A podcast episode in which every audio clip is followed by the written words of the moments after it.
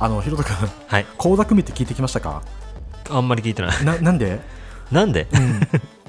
なんで、そんなあんま触れる機会がなかったあのダンスボーカルじゃん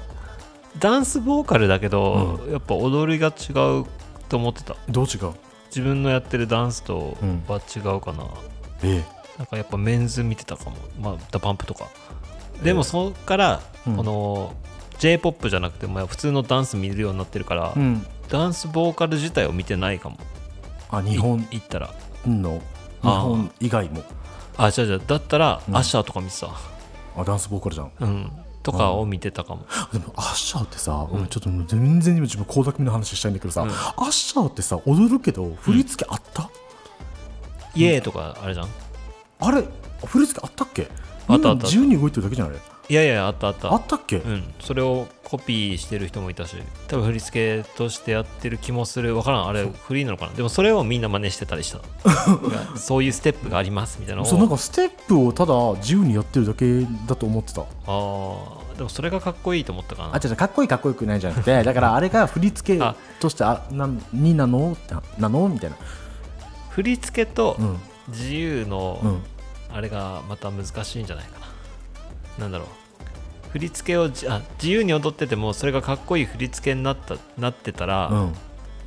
かっこよく見えたらそれを真似して踊るってのじがゃあそれはあれじゃんあの誰かの二次創作の話であって、うんだからその人が振り付けだったら何回同じステージをそれをやっても同じことをするっていうのが決まってる行動なのが振り付けじゃん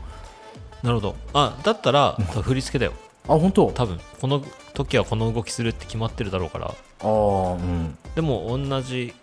かって言われたらそうじゃないかも もうどうするもう自分で倖田來未の話したのにどんどんアッシャーの話になっていきいよいいよ小田組の話でい いたあよのねとりあえずはいえーとこの間あんなあれですよ新曲出したんですよはいえーまあ倖田來未デビュー23年すげえぐらいなんだけど、あのーなんだかんだ振り返ると、はいまあ、自分はデビュー5年目ぐらいから追ってるんだけど結構なんていうか古参の中では新参者の方になっちゃうおむずい 子さんの中ではで新も参本当者の古参はデビュー当時からちゃんと応援してるからさ、あそういうことかあ子さんってあのファンのことねそうあなるほどなるほど中で言うと5年目ってもうさ世の中でヒットしてるとこからスタートしてるから、はいまあ、あれなんだけど、はいまあ、そんな感じの僕が、はいあの改めて、はいあの倖田來未を今なんか見返しておうおうおう見返してるしなんだかんだ倖田來未のこと好きだってことを見つめ直して、はいはいちょっとそれをポッドキャストで話してみたいなと、 そうそうはいめっちゃもうプライベート感すごいそうですよ、はい、 素晴らしい、あのーなんだろう巻き込まれ回ですあなたはわかりましたはい、 じゃあ話してみようはい I'm gonna take you on a ride. We're gonna burn through the night. Why you so salty? I'll still take a bite. Okay, you can take my Lambo. I'll put on a tight show. 180センチになれなかったゲコとザルはい、180センチになれなかったはいゲコとザルはいぎことさん、はいゲコとザえルっ、とあなたなんだはっけ僕なんだっけあなたはお酒がザゲコだとんでもないあゲコはだいゲコのい周一郎です、はい周ちゃんですはい、はいあなたは、えーザルのヒロトではすいピロルンです、 あなただけだけどねピロルン言うてんでのも全然なんかいいじゃんあいいよでえっとなんか倖田來未なんですよはいうーんとね、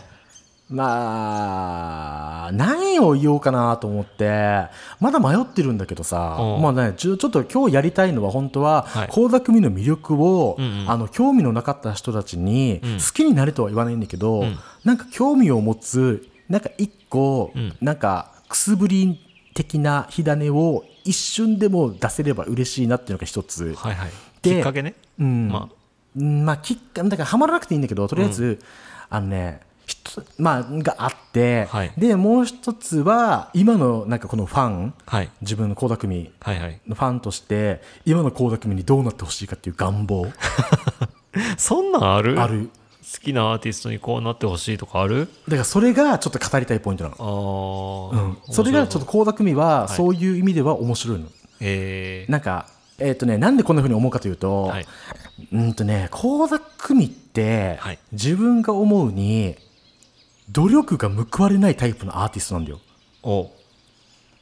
というとあのねうーんとねもうこれ本当は魅力の話すっ飛ばして結構本題っぽくなっちゃうんだけどさ話の中で、えっとねライブ超すげえの。へえもう、見たことないあのね、一人でシルクとそれ言う状態なの。おお サーカスそう、ほぼサーカス、ほぼサーカス。おうあの、布にぶら下がってくるくる。おーとか、うんえーっと、メンズダンサーの型に飛び乗って、はいアクロバティックに回転するとか、 へえとか、うんと、手品をしたりとか。 お うまあ、今歌とは関係ないさエンタメの枠でまず話してんだけど、あはいはいまあ、分かりやすいところで言うとそういうさなんか、なんていうか普通のなんていうか歌手がやらなくていいことを大量にやりまくっているのが倖田來未おーでそれをこなすための練習練習量が絶対必要なんだけど、披露する場所がファンにしか見せれないような場所でやってるんだよああなるほどなるほど報われないでし ょフえそうなのかファンを大事にしてるじゃいんやファンは大事にしてんだけど、うん新規のファンをつかむことをあ、ーはいはいとしてはやっぱりちょっと報われてないんだよねコスパが悪いかもねそうなるほど まあ、これもさ、まず一個の報われないポイントなんだけどさ、えーっとね、あとはね、なんていうか、なんていうの、あの、なんていうの、だってなんだもんそう、なんていうの、あの、この人の代表曲、うん倖田來未の代表曲だって言われている曲が、はい基本的にがっつりダンスソングじゃないっおーていうのが、はいあの人なんかあれだわけ、かなりダンスボーカルやるんだけど、ん人によっては踊ること初めて知ったっていう人もたくさんいるわけよ。へえ愛の歌とかしか知らないからとか。ああそれ確かに有名な曲で一番最初のイメージあれだもんキューティーハニーえっとキューティーハニーああキューティーハニーどう見え たエロエロくは見えた多分うんその当時の俺からしたらうんうんうんうんなんかテレビでもエロかっこいいで紹介してるから、はいはい多分そこであエロいんだっていう感じで捉え誰てかたと誰かがエロいって言ったもんがエロいの自分がパッて見た時の印象って、うん誰かが言ったことに影響されたりしないまあこれ、まあまあまあこれエロいから見てみたいな感じで見た時に、あエロいんだっていう先入観で見てるからあーもう多分そういうことになってる と思あのー子供の頃はそうかもねうでも高校生でもそうだったかもあー性の目覚めが遅かったあじゃあエロだけじゃないよ、うん美味しいから飲んでみていやいやのこの話はまた別にしないといけないから そうこれあのグルメローンはちょっとあなたはちょっとあじゃあうんなんもかうゲコザルあのさ倖田來未の魅力をちょっとねいヒロト君とシェアしたいなと思って、いあのー本当は5本ぐらい送りたかったんだけど、いヒロトが見たくないオーラ超出してたからそうじゃない忙しかったんだあよの2.5本だけ送ったの覚えてるうんなんか途中で切れたやつねそうあれはもうショート版だからもういいなって、うんうんどうだったあの一つ短かったやつが「はいカラーオーマイソウル」っていう曲なんだけど、はいはいあれね倖田來未のデビューしてまだ3曲目ぐらいかな4曲目ぐらいかな、うんうんでも倖田來未だったよねあ本当と思ったあれさ倖田來未が一番太ってる時期だわけそんな太ってたかうんまあテレビ業界的なそうだねえっと綺麗の基準がっそうそうそていうのよねううんでいくと全然普通に綺麗な健康体ぐらいだっそうただからけど健ね康体はあれじゃんなんかほら世の中で言えばメディアではデブっていう扱いになっちゃうわけよ、まあ、本当はさなんかあれなんだってあの倖田來未ねデビューするときに、もう歌は自信があったんだってえなんだけど書類選考で落ちまくってたんだってー、ほ養子でううんうんでどうしても歌を聴いてほしかったっていう感じでなんかオーディションを受けまくってたんだけど、はいでようやくデビューは決まりましたおうでなんか、えー、と ABEX からデビューをしてしたってなったんだけどうんんその時はまだ十何歳だったかな8歳ぐらいだったかな忘れた若いうん高校生だったんだよ確か、高校生の夏休みの時に「あのテイクバックっていう曲はでいミュージックビデオを撮って、でアメリカで先にリリースしてビルボード17位ぐらい入ったんよへえでそれがなんか坂本坂本九の再来みたいな感じでうん言われたらしいんだけどすげえ日本では全然売れなくてうん知らないでしょ、でまあその当時って何2000年だからもう宇多田ヒカル全盛期とかじゃないかなああ最初の全盛期かな、はいうん、宇多田ヒカルの宇多田ヒカルもそんな感じだったっけ宇多田ヒカルは日本でデビューしただっけ、オートマチックオートマティックはそうだっただっけでなんかそんな感じでデビューしたんだけどうーんまあ鳴かず飛ばずどころか全くヒットせずうんうんでえーっともともと太りやすい体質だったとはいでさらに太っちゃったそういう状況下でうんストレスだったりねうん、でそんでなんだろうあのもう事務所から、とうとうミュージックビデオを、お前出るなってなったらしいわけほうお前出るで出ないで、んもうアニメにするぞってなったのおーでそれにどうしてもあのそうはいかんだろうって頑張った倖田來未が一生懸命ダイエットして、でちょっとだけ一応落ちたんだけど、で一応実写で本人出たんだけど、もう全身を映すことができないとあーそれで送ったあの曲はもう顔だけ確かに全身はなかったでほとんどなんか細かくさ画面が分割されたりとかして、んうんなんか全なんかちゃんと冷静に顔が見れる状態じゃなかったでしょうんうんでチラッチラッってなるそうあの時が倖田來未のあのちょっと一番売れなかった時代へだわえけデビューして、アメリカではいい感じだったのに一瞬ねうんしかも ABEX だよ、うん、 ABEX からデビューってなんかもうキラキラしまくってんじゃん確かにねとかだったじゃん、でもそんな感じで、はいだから、うんそこをなん,、ね、なんていうの下積み時代かはいとしてちょっと見せ見てほしかったのがそのビデオはいはい、でまずはい送ったのもそれ、ゲコザルキューティーハニーさ、うんあれで一応世の中的にはうんヒットしたとは多分なってるんよ、うんうん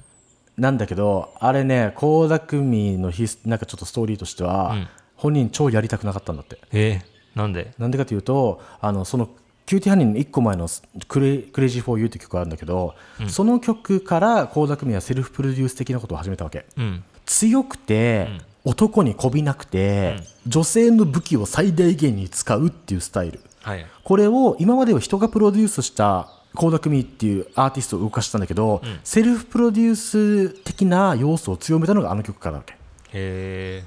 何年ぐらい何年だろうね2034年ぐらいかなあれを見た庵野秀明が倖田來未面白いじゃんってなって、キューティーハニーに抜擢するわけへえうんうんなんだけどキューティーハニーの歌詞ってさちょっと想像してみて、うんお願いお願い近寄らないで私の歯とかチクチクしたいのとかさ、ね、見つめちゃいやんとかさ、うんあのすごくあのぶりっ子であってあー男ぶりっ性子なんだうんが想像する弱い女像とかああうんうんうんでしょ、これを歌うっていうことしかも当時まださあのあのアニメとかが、んあの市民権得てなかったんよああそっかやっぱオタクっていうのでう、ん確かにねうん、でちょっと揶揄される存在だったから、うんでそういうものを歌うっていう時にピンとこなかったんだけど、うんあのラブコールがすごかったと、このへえキューティーハニーに実写があったんだけど映画の、うんで庵野秀明っていう「あのエヴァンゲリオン」とかうんうん「えー、とシン・ゴジラ」とかの監督なんだけどさ、あそうなんだあれそうそうそうそうだわけ、へえなんだけどそれでふもうだったら振り切ってやろうって言ってあー逆に挑戦状を叩き込んだのがキューティーハニーだわけ。へえそれがどういう形かというとんもともとはなんか昭和の、んえー、と女性的なそうだよね昭和のアニメ、アニメだから、うんこの歌の内容も、んそういう弱い女の人っていうかまあ、うんうんうん、えっと男の人にそうそうそう、なんか嫌よ嫌よみたいな感じのうん、プクッとボインの女の子、あくまで性的対象ですよっていう、なんていうか受け身のそしてな感じ、んだったんだけどまあ戦ってるからまあちょっと正式などうかわかんないんだけどさあうんまあ、でもそれをあのめちゃくちゃじゃあ倖田來未の音楽としてかっこいいもん作ってやろうってあ言っーて叩きなんだよ挑戦状んとしてやってめっちゃジャズアレンジにしたんよ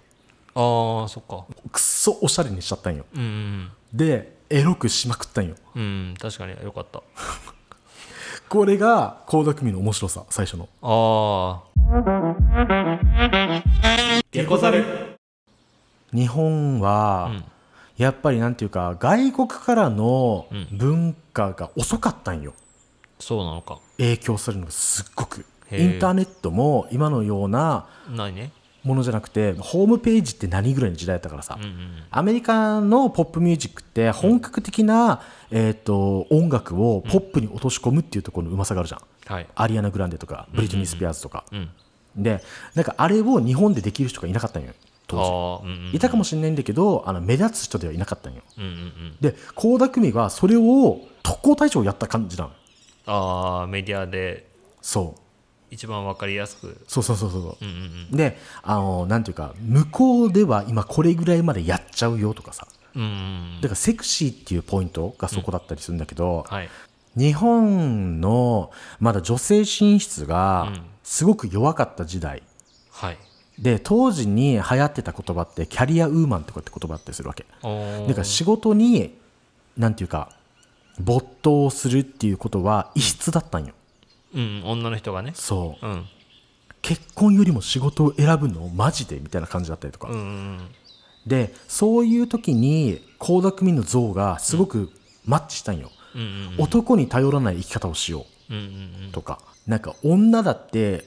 自分の人生を自分で選ぶ権利があるんだぞっていうスタイルうんおーこれと時代が相まったんよ、なるほど今からかね振り返って考えたらあれかもしれないんだけど、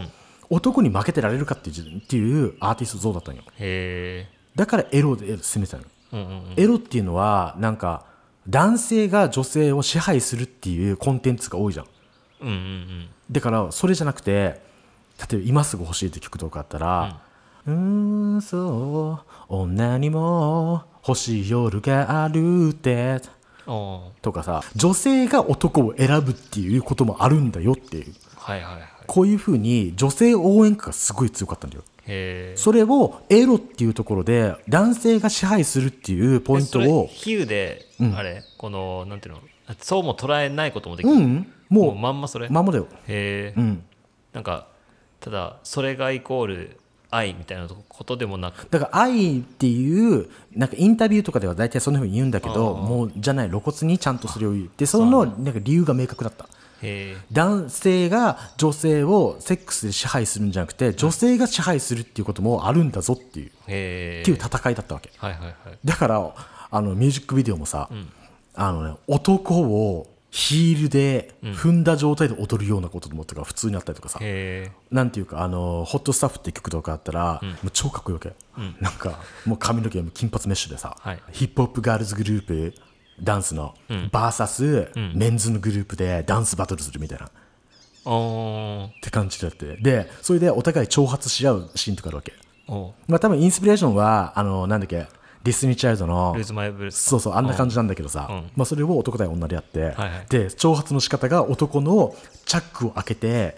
で胸をバーンって突き放して、うんバカにするとかさおー露骨なそうそうそう、うんとかさはいこういうことをあえてやるっていうところがあの時代に意味があったんよ、うーんそう誰もやってなかったかもね、うん社会的にそれが成功かって言われたら違うかもしれないけど、これがこう匠がなんていうかな日本に与えた影響だと思うおゲコザル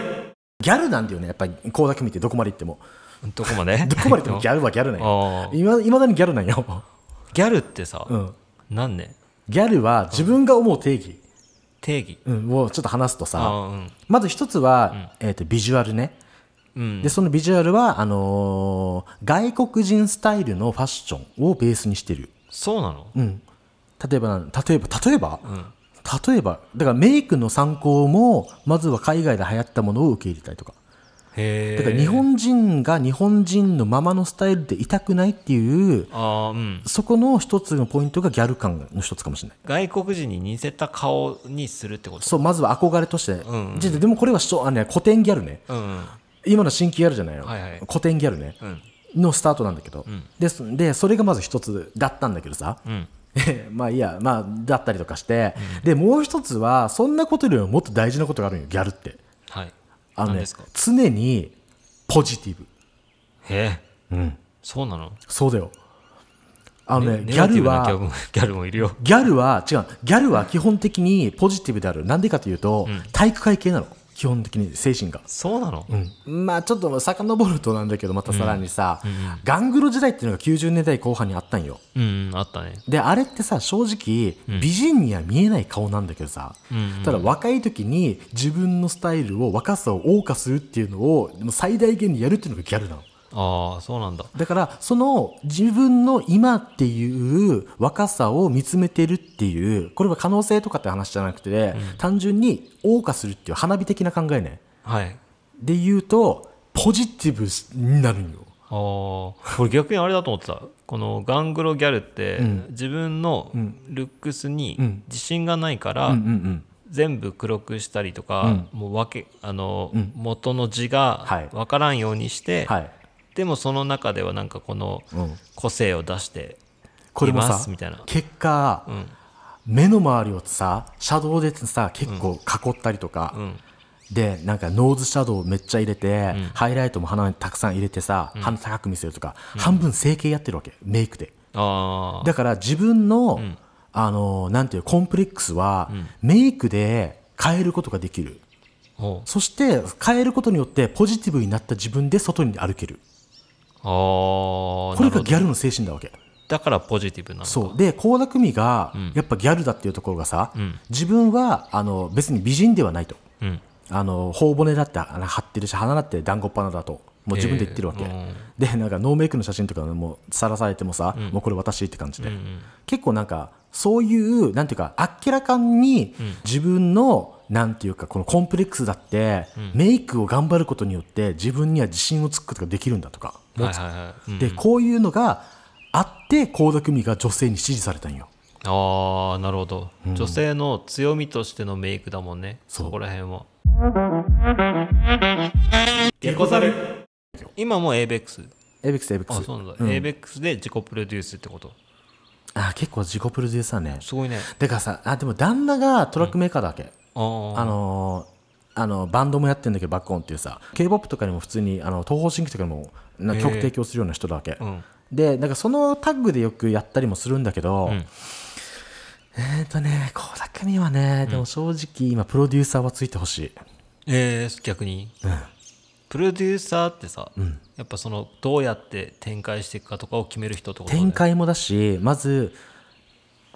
あのチューニングが必要だよね時代とのはいはいはいでやっぱりさ倖田來未すごくいいところ行ったんだよ15周年うんうんあの正直ヒットはもうあの全盛期みたいにはしなかったんだけど、その時に「Walk of My Life」っていう、えー、とアルバムを出して、それをあの引き下げたなんていうかツアーライブツアーもやってて、でそれがさ15年倖田來未歩んできましたと。はいであの山あり谷谷ありだったと、うんでしかも、えー、と倖田來未はいろんな曲をやってきたポップソングもやったしロックもやったしダンスもやったし、んでじゃあ倖田來未って何だったのかとうん自問自答をしてるツアーがあったんよはいでそれのリード曲の「Walk of My Life」っていう曲があるんだけど、あの初めて倖田來未が自分の弱さを見せたのよこう今までほらさっき言ったようにポジティブのポジティブでどんだけ強い女性像でいられるか、うんうんだったんだけどこんな風に強いって言われてる自分だって、家に帰って鏡の前で自分を見つめる時は、すごく自信がないんだとうんうんうんでなんかでもたでも地位はあるんだよね正直、うんうんお客さんからかとか一般人からの地位じゃなくて、あの業界としての地位だわけよへえ、やっぱあるわけさね、まあ、長年やってるからってこともだし記録も出してるし、うんだからなんかあの大御所とも言い切れないけどやっぱ演歌歌手とかもすごいのいるからさ、だからなんかでもなんか扱いとしては大御所っぽくなっちゃうよどうしても、うんうんだから周りはさなんかどんな自分がどんなパフォーマンスしても、なんかあの頃と変わってないって意味で変わらないよ、す素晴らしいよって言ってくんだけど、その言葉にすごく今は違うと思っててだから変わらなきゃいけないのは今だと思ってるっていうっへていうことを歌ってるわけこの曲で、えはいはいでまあ多分なんだけどもう明言はしてないんだけどさ、んあのえっ、とね大サビ前に「枯れた落ち葉は悲しげに、えー、とハラハラとえっ、とハラハラとああ忘れたまあ枯れた落ち葉はまあなんか悲しそうに落ちていくと、でも周りがそう見るだけで、ハラハラと私は笑ってるんだとおでー人がどう思うかではなく自分がどう生きたかとほ他の誰よりでもなく、自分自分らしくううんこの道は行きたいとほうでそして15年経って世代交代が起きてると、あうんうんうん、でそういう肩の荷が下りた時に初めて私は自由になっただから私はこのこれから私の人生を歩んでいくっていうテーマでライブツアーをやってたわけへえお深あの倖田君に興味がない人でも、多分なんか自分と重ねることができるライブだろうなと思うわけほなんだろう例えばなんだろうな、まあ、僕っていう人がいて、はいでも僕っていう人を、まあ、周一郎っていう人がいたとして、で僕と出会う時ってなんだろう例えば仕事をなんか通じて出会うとかううんうんなんかありのままの姿じゃない姿ではい人のつながりって増えていくじゃん。そうねあの何かの肩書きを持っ肩書きを通してとかフィルターを通したりだったりとかそうだね、うんでヒロトもほら結婚してさ、うん奥さんがいるというはいねっていう感じでもしかしたら今後子供生まれるかもしれないと、ん自分じゃない責任とかもすごい増えてくるのよああうん確かにででもさどこまで行っても他人との気持ちはつながりがあるけど、本当の意味での接点ってちゃんとつながってるのって自分でしか無理なとこってあるじゃんあー一人で生きて、ね生まれてきて一人で死んでいくって感覚って結局なるじゃん、だからそういうふうになんか自分っていうものを見つめるときにさ、はいなんかこういうアイデンティティがありつつでも誰かとつながっていたいうんでそのつながってるえしなんていうか価値観によって自分が新たに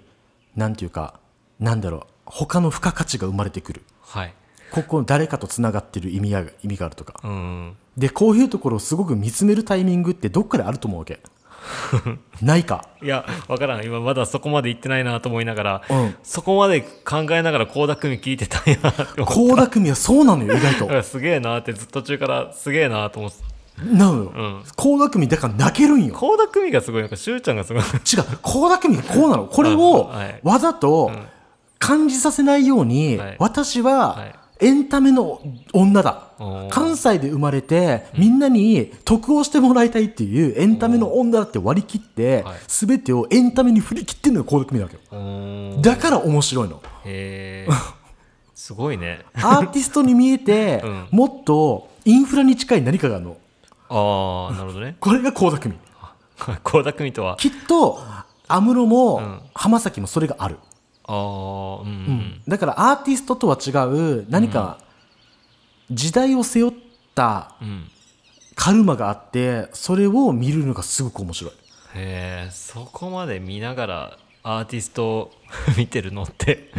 いる他に、めっちゃ泣けるよあーめっちゃ泣ける本当はもっとさうんなんか音楽の話とかしたいんだけどうさん、まあでも今のだけでも魅力は感じたし、意外とさでうん、そうねなんかあの多分倖田來未の一番知ってほしいとこそこかもしれないあーでもなんかざっくりって言ってしまうと、うんまあ結構いろんなアーティスト、うんそういうの抱えながら生きてるようね、んうんうんなんかまあ倖田來未だからじゃなくても、うんでもそこをやっぱしゅうちゃんは倖田來未の中から見出してるっていう点では、うんああなるほどと思ったし、うんうん他のアーティストも多分追っかけてみたりとか自分の好きなアーティストをまた違う視点で見たりとかうんうんうんしたら、もっとなんかもっと好きになれるタイミングがあるのかなと思っただと思うからなんかぜひ人に興味を持ってほしいです。なかなかな今の、まあ、今の年からさ、なんか好きなアーティストってうん持ちづらくない今からなんかなかなか難しくないででもしゅうちゃんいけるかでも、えっと、NCT とか好きだもんね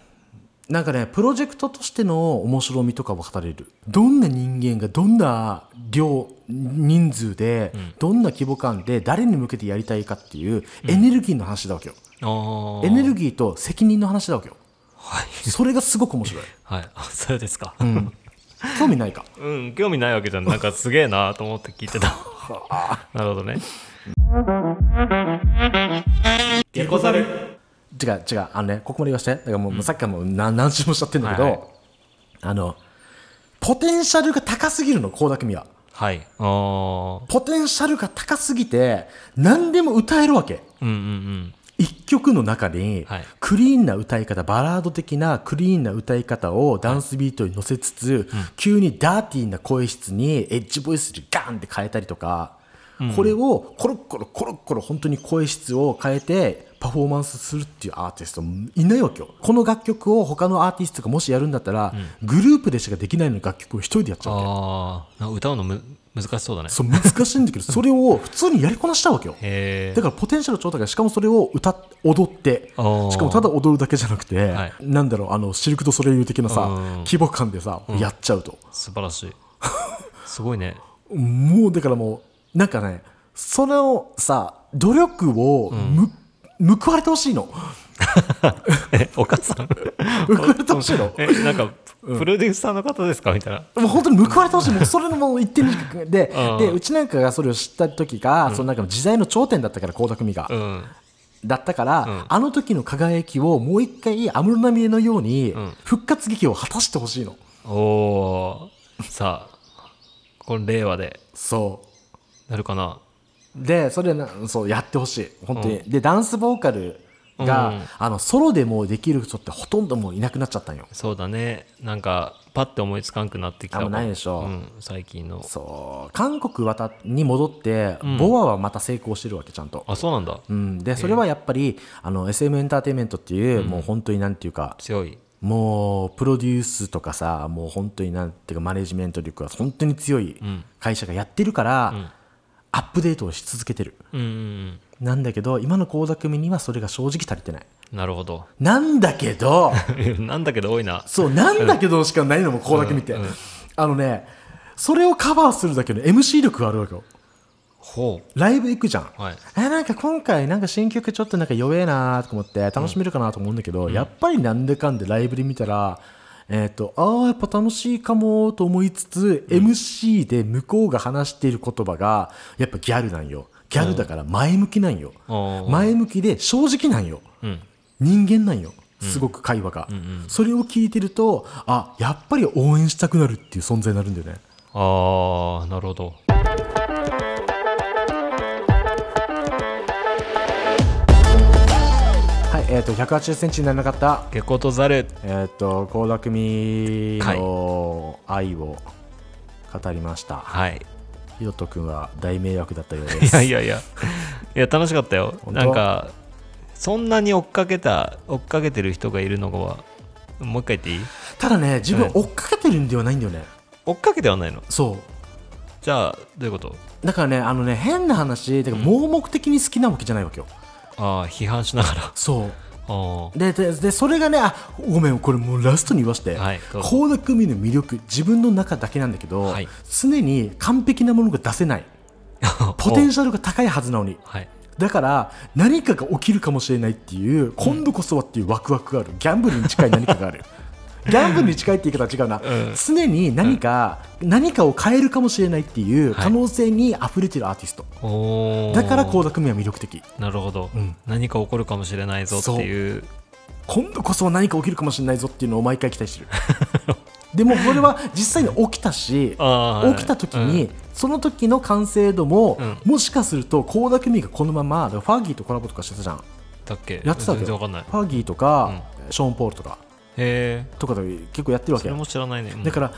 なんかあのアメリカでやってた、こうなんていうか強いセクシーな、あのポップミュージシャンスタイル、うんディーバだよディーバ、はいがアジアから生まれるかもしれないっていう可能性がすごく感じてたわけおーそれが倖田來未の面白さでもあった、へえ、うんディーバだよディーバほど日本からディーバって生まれないじゃん基本、そうだね弱いかもでしょまあ日本人の中ではあるかもしれんけどねうん、なるほどだから可能性っていうとこは、はいやっぱギャルなんだろうなと 思う常に前を向いてるなるほど、んそこがギャルの好きなとこなんだそへえ面白い、うギャル界ギャル倖界田來未会だっ倖田來未ギャル界